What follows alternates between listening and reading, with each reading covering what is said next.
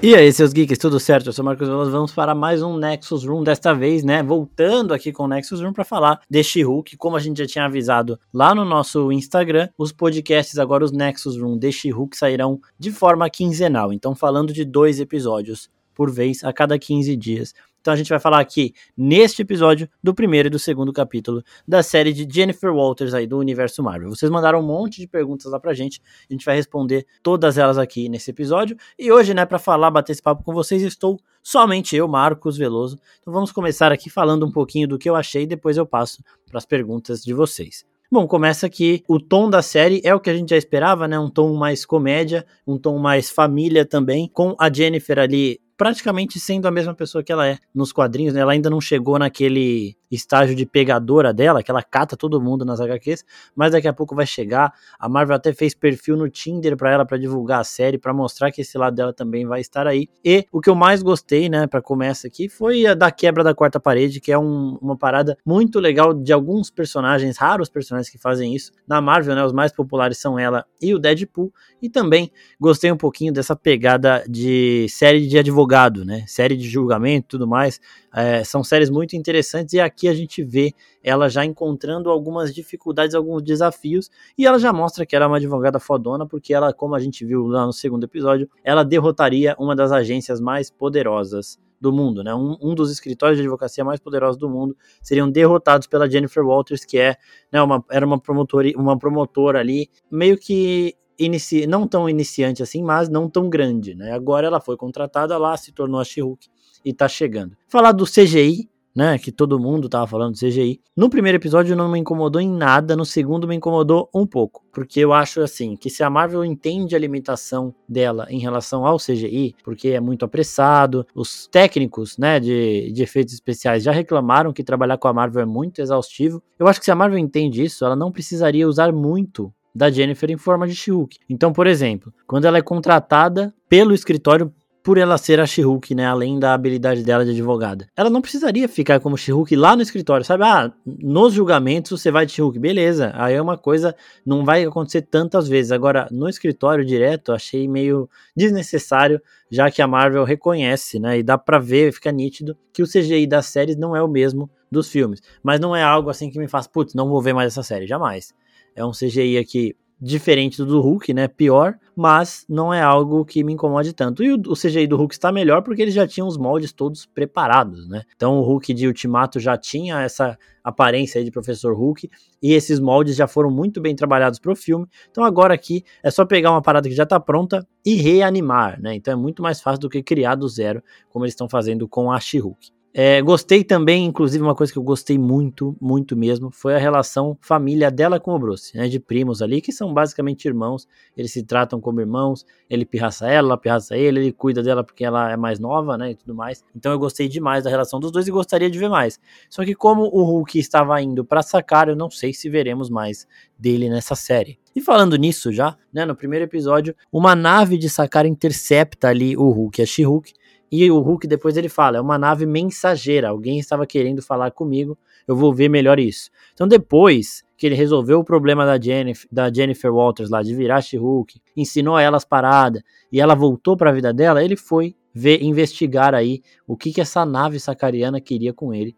E ele acabou vendo que era algo urgente que ele precisava ir para lá, ele entrou na nave e está indo. O que pode ser? Temos as possibilidades aqui. Pode ser que tenha um filho dele lá causando o tocando o zaralho lá em Sakar, e pode ser o Scar, né, que é um filho do Hulk que o Hulk faz quando ele tava em Sakar sendo o gladiador, isso nos quadrinhos, né, então pode acontecer isso aqui na série, tipo, os caras mandam uma mensagem para ele e fala, mano, você fez um filho aqui, e ele tá matando todo mundo, tá causando geral, vem resolver essa porra. Ele, caralho, teu filho, mano, e fui lá. Aí todo mundo, o que as pessoas mais falaram quando a gente falou do Scar é que, ah, é muito pouco tempo, passou não sei quantos anos dele sacar, o filho dele seria criança. Ele tem o metabolismo do Hulk, tá? Não tem nenhuma parte humana. Ele nasceu lá, é do Hulk com uma outra alienígena. Então ele se torna, ele se torna é, fisicamente adulto, né? Aparência de adulto física ali em um ano. Tá? É muito mais rápido, é muito mais acelerado esse crescimento. Então a força bruta dele já atinge em um ano ali. Então já pode sim, realmente, ele estar causando pra caralho. E aí o Hulk tá indo para lá e também pode ser uma outra coisa. Pode ser que aconteça assim uma guerra mundial Hulk aí, né? Hulk contra o mundo, World War Hulk, porque é, é o que as pessoas querem ver do Hulk. Eu acho que é muito difícil a Marvel retroceder o Hulk, porque para quem não sabe, o Bruce Banner, a luta dele é, pela evolução, né, é conseguir controlar o monstro. Então, não faz muito sentido ele conseguir chegar a esse nível para depois retroceder para um momento de bestialidade de novo, né? Então, eu acho que não vai acontecer porque eles já adaptaram o arco do, da Hulk contra o mundo em Ragnarok, né? Começou em Era de Ultron, depois tem Ragnarok e depois tem Vingadores ali, o Guerra Infinita, que eu acho que isso daí fecha um arco do Hulk ali com o Bruce, e eu acho que eles não voltariam nisso. Porém, é possível que o Hulk volte para sacar, veja que alguma teve alguma destruição em massa causada por algum item, alguma nave que os Vingadores mandaram para conter o Hulk. Eu acho isso muito, muito improvável, tá, gente? Muito forçado. E aí que ele fique muito puto e volte querendo matar todo mundo. Isso não faz sentido porque é quem tomaria essa decisão de nos quadrinhos é o seguinte, vou contextualizar para vocês antes. O Hulk, ele é enviado para sacar porque ele é considerado um perigo para a humanidade. Então os Illuminati se reúnem, Tony Stark, Reed Richards, Charles Xavier, Pantera Negra, Namor e falam: "Ó, oh, não dá, vamos, vamos mandar ele para longe". Beleza, mandam ele para sacar. Lá em Sakar, eles tentam matar o Hulk explodindo a nave. E aí o Hulk não morre, mas a família dele morre lá, a mulher dele morre, e aí ele vem pra Terra querendo caçar todo mundo e matar todo mundo. Isso não aconteceria no UCM, porque quem teria que tomar essa decisão de matar o Hulk, de explodir a nave e matar o Hulk, era o Tony Stark. E o Tony Stark não faria isso tá? Ele tem escrúpulos, ele tem, ele tinha limite. E o Hulk também já saiu de lá, já pegou a nave de volta, não, não rolou nada disso. Então, tal, isso é muito improvável de acontecer. Mas eles podem sim dar uma forçadinha, falar, ó, a nave acabou explodindo sem querer tal. Aí o Hulk se descontrola, quer se vingar de qualquer jeito porque ele voltou à forma animalesca. E pode ser que aconteça. O Mark Ruffalo já falou que ele gostaria de adaptar sim o arco do Hulk contra o mundo e o Hulk seria um ótimo vilão pro futuro da Marvel aí, porque em questão de força bruta, ele quando tá realmente incontrolável, pode até superar o Thanos. Sim, ele acabou sendo derrotado pelo Thanos, porque o Thanos era mais técnico que ele na porrada mas o Hulk pode chegar a um nível maior do que o Thanos em base de força, não de inteligência,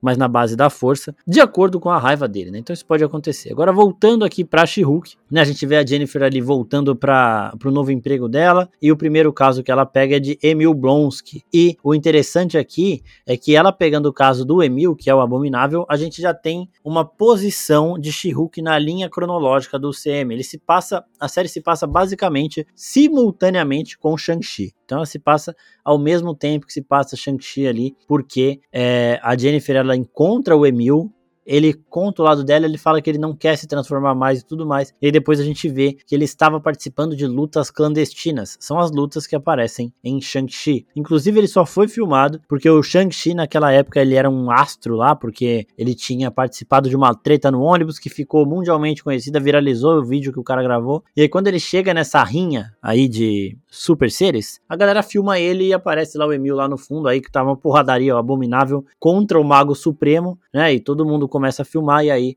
esse vídeo também viralizou. E o disfarce do Emil ali foi pro ralo, né? Ele tava tentando passar aquela imagem de homem recuperado, que não tem mais esses ataques de raiva, de ira, não é mais violento, não se torna mais abominável. Só que isso foi pro espaço. E aí vocês me perguntam, mano, mas por que que ele falou isso e tava lutando? Porque, mano, ele tem muito estresse dentro dele. Ele tem essa criatura interna aí e ele precisa desestressar, tá? Não é que ele é malvado nem nada. O Wong, não sei como ele chegou no Wong, o Wong chegou nele, mas o Wong deve ter, ó, vou te ajudar aqui. Então você fica aí pianinho na sua cela, escreve seus poemas e tudo mais. Quando você estiver no ápice de estressar, eu venho, a gente vai, luta, treina um pouco para ir controlando sua raiva aos poucos e você volta para cá. O Wong tirava ele da prisão porque o Wong abre portal onde quiser, né? Então acho que isso era parte do treinamento dele sim para se tornar uma pessoa mais calma. Então, nos próximos episódios a gente vai falar mais disso, também vou fazer vídeo falando do Emil, do Abominável, então fiquem ligados no canal canal do YouTube. E voltando aqui para ele, o argumento dele para Jennifer ser convencida a defendê-lo em julgamento é muito forte. Porque ele fala, ó, eu tomei o soro porque o seu governo me pediu. Eu enfrentei o Hulk porque o seu governo me pediu para enfrentar uma ameaça. E eu achei que fazendo isso eu me tornaria um Capitão América. Por quê? Porque é exatamente o que aconteceu com o Capitão América. Ele toma um soro a mando do governo, ele fica super poderoso para realizar uma missão do governo. O Capitão América fez isso, o Emil Blonsky fez a mesma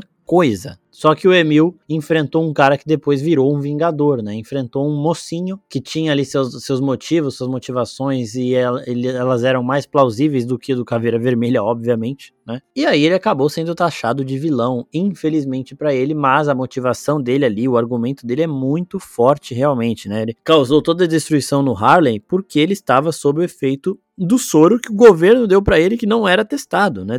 Tirou ele do controle sem culpa dele. Então, tudo isso daí ajuda o Blonsky, eu acho que é um apelo muito forte realmente, que ele conseguirá mesmo com esse vídeo dele vazado aí é, na rinha contra o Wong, que ele conseguirá sim é, ser libertado aí e seguir vida no futuro do universo Marvel. Bom, agora, gente, vamos passar aqui então para as perguntinhas de vocês, que tem bastante pergunta, tá? Ó, tem umas perguntas muito boas aqui. Ó, a Pamela Rizal pergunta: por que o cabelo dela cresce quando ela se transforma? Essa é uma ótima pergunta. Eu acredito que possa ter a ver também com o cabelo dela é cacheado, né? E quando ela cresce, ele alisa um pouco e cai. Mas realmente ele tá muito longo, pode ter a ver com. Pode ter uma relação hormonal aí, né? Do mesmo jeito que ela quando tá em She-Hulk, no formato da She-Hulk, não fica bêbada, só que quando ela se transforma em Jennifer de novo, ela fica instantaneamente muito louca, pode ter a ver também com o crescimento do cabelo dela. Eu acho que tem mais a ver com os cachos, mas não tem uma resposta concreta aqui. Tiago Zuski Hayawati pergunta, acertei seu nome de novo, tô acertando agora. Será que vem Wolverine? No episódio 2 aparece Exatamente, tem uma referência, né? No momento em que a Jennifer tá procurando empregos alternativos, quando ela não consegue mais achar emprego nenhum na área de advocacia, tem no cantinho ali da página da internet que ela tá logada, tem duas manchetes. Uma que pergunta: o que, que é esse ser gigante que subiu em cima do oceano, né? Ninguém vai falar desse ser gigante que surgiu no meio do oceano. Este ser gigante é Tiamut, né? O celestial, o Dreaming Celestial, que foi o celestial que nasceria da Terra, mas foi congelado ali no final de Eternos. Ninguém tinha falado disso até agora, e ele aparece apenas numa rodinha, de, numa notinha de rodapé ali, então também é bem sutil. E o que o Thiago tá perguntando aqui na pergunta dele aparece em cima, que é uma seguinte manchete: Homem com garras de metal arruma briga em bar, e isso é nitidamente o Wolverine, né? A menos que alguém estivesse com garras de metal ali, tipo um soco inglês, tá ligado? Foi pra um bar pra arrumar briga, é o Wolverine. O Wolverine ele ama um bar, ele sempre é provocado nos bares, ele nunca abaixa a cabeça para ninguém, então ele constantemente arruma briga com os briguentos que tem nos botecos aí, todo mundo bêbado, tal, quer brigar, vai para cima do Wolverine e acaba tomando, né, tomando uma surra. O Wolverine ele tem uma relaçãozinha aí com a She-Hulk, mas eu acho que é só referência, ele não vai aparecer em She-Hulk. Pode esquecer isso porque os mutantes vão demorar um pouquinho para ser apresentados, e eu acho que o Wolverine chegar muito antes assim, não sei lá, não cola, não cola. Eu gostaria muito, né, de ver até quem vai ser o novo ator, porque não vai ser o Hugh Jackman, mas eu acho que ainda não chega, vai ser só essa referência. É o Wolverine. Ele está sendo falado ali naquela manchete. Foi ele que arrumou a briga no bar, ele que tem as garras de metal, mas ele não vai aparecer ainda. Foi só um easter egg, uma referência escondida. O Joe Tatuador, como ficou a história de origem dela? Não comecei a assistir ainda. Então, nos quadrinhos, ela, ela toma um tiro né, de um, de um bandido aí que é rival do pai dela, o pai dela é da polícia, é um xerife. Ela toma um tiro e ela perde muito sangue e ela precisa de uma transfusão. O Bruce Banner, que é primo dela, estava na cidade, o sangue deles é compatível, ele vai e faz a transfusão de sangue. Ela recebe muito sangue do Bruce e acaba virando a She-Hulk. Aqui é de uma forma mais singela, né? Ela e o Hulk eles se envolvem num acidente quando a nave de Sakar chega, ela assusta no volante, vira o carro e eles capotam. E aí o braço do Hulk sangra, do Bruce, né? Sangra, porque ele não estava no formato de Hulk, ele estava até com um dispositivo que impedia ele de virar Hulk. E quando o braço dele rasga ali no acidente e começa a sangrar, o dela também está sangrando, o sangue dos dois se mistura. O sangue dele entra no sistema é, imunológico dela lá, no, no, na rede sanguínea dela, na verdade. E aí é, já é instantâneo, ele se espalha ali muito rápido e ela já acaba virando a she sem perceber. Aí tem uma paradinha que a gente viu ali em Cavaleiro da Lua, né? Que é quando ela vira pela primeira vez, a gente não vê o que ela faz, a gente só vê ela reacordando de novo, né? E aí ela também sem entender nada, e depois aos poucos ela vai conseguindo controlar. Eles disseram que eles mudaram essa origem para dar uma suavizada, porque era muito pesado e não condizia com o tom que eles queriam passar da série, e faz sentido. Né? É uma origem, tipo, essa cena ia demorar, demorou cinco minutos, se fosse outra origem ia demorar cinco minutos também, ninguém ia estar tá nem falando disso, então é, reclamar disso é besteira, sabe? Daniel BA. Tô gostando, mas será que vai ser igual Miss Marvel? Começou bem e terminou um lixo? Miss Marvel não terminou um lixo, tá? Começou bem e terminou melhor ainda. Na minha opinião, a gente vê a formação de uma das heroínas mais importantes aí do futuro da Marvel. Né? A gente vê ela se tornando. Já falei tudo isso, né? Uma amigona da vizinhança, tal, uma vigilante. A gente vê todo o peso das decisões, ela virando poderosa. Então eu não acho que terminou mal. E eu espero que She-Hulk também termine bem. Bertone Souza, como o Jeep empurrou o Hulk? Primeiro, é um Jeep do Hulk, né? Então é um Jeep preparado pro Hulk. E segundo, ele não estava querendo machucar a Jennifer Walters. Ela é prima dele, ele estava só segurando de leve ali, porque, mano, é uma parente, né? Eles estão tendo uma discussão de família. Quando você briga com um parente seu, você não sai usando a sua força toda, não. Você, tipo, ai, ah, se chegar. Eu não, nunca cheguei a vias de fato com ninguém, né? Mas se, se chegar com alguém que você gosta, você não vai descontar na pessoa toda a sua força. Né, ele estava conversando ali com ela, eles estavam tendo uma discussão mais acalorada, mas, primeiro, ele não ia estourar o Jeep dele, porque é o Jeep dele, certo? e ele não tá jogando dinheiro fora. Segundo, ele não ia usar força bruta com a prima dele, que é parente dele, ele trata como uma irmã mais nova, ele tem cuidado com ela.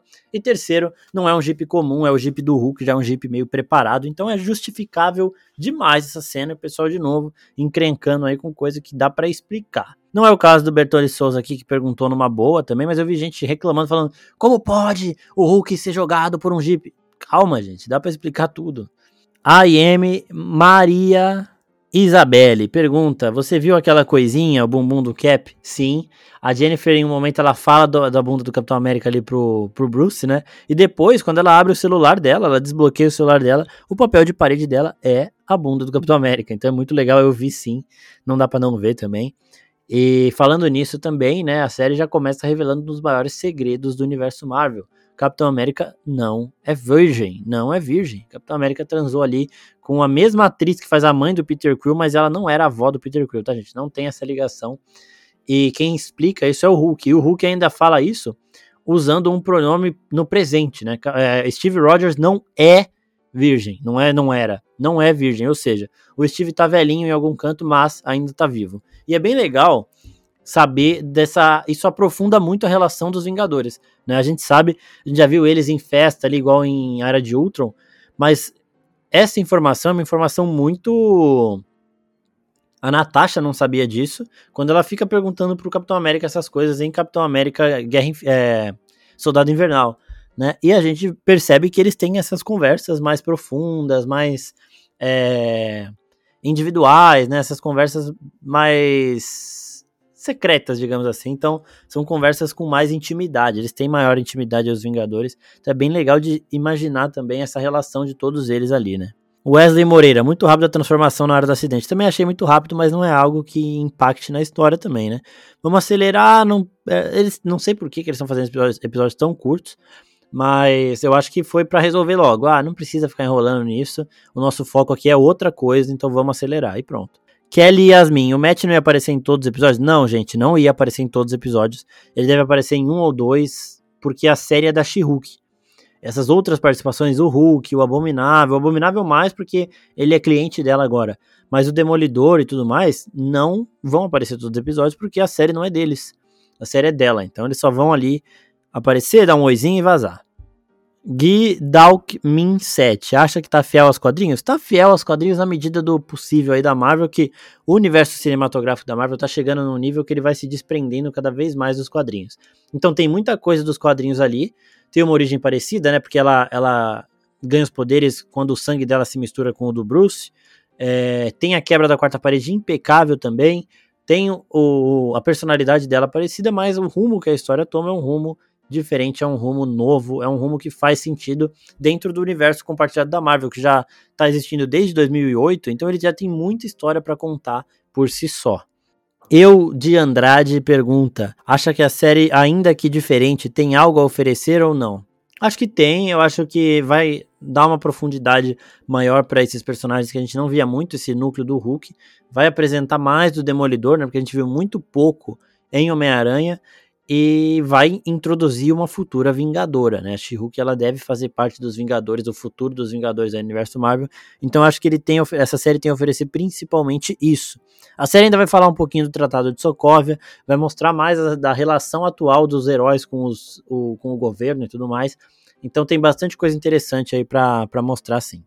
O Homem Sapo já apareceu? Não, não apareceu ainda. É, quem pergunta foi, foi o Cris Rafa 23. O Homem Sapo ainda não apareceu, né? Tem um pessoalzinho lá, uns cos pobre, né? Que aparece no trailer ali, que é uma ganguezinha bem nível Z dos quadrinhos da Marvel, mas ainda não apareceram, não.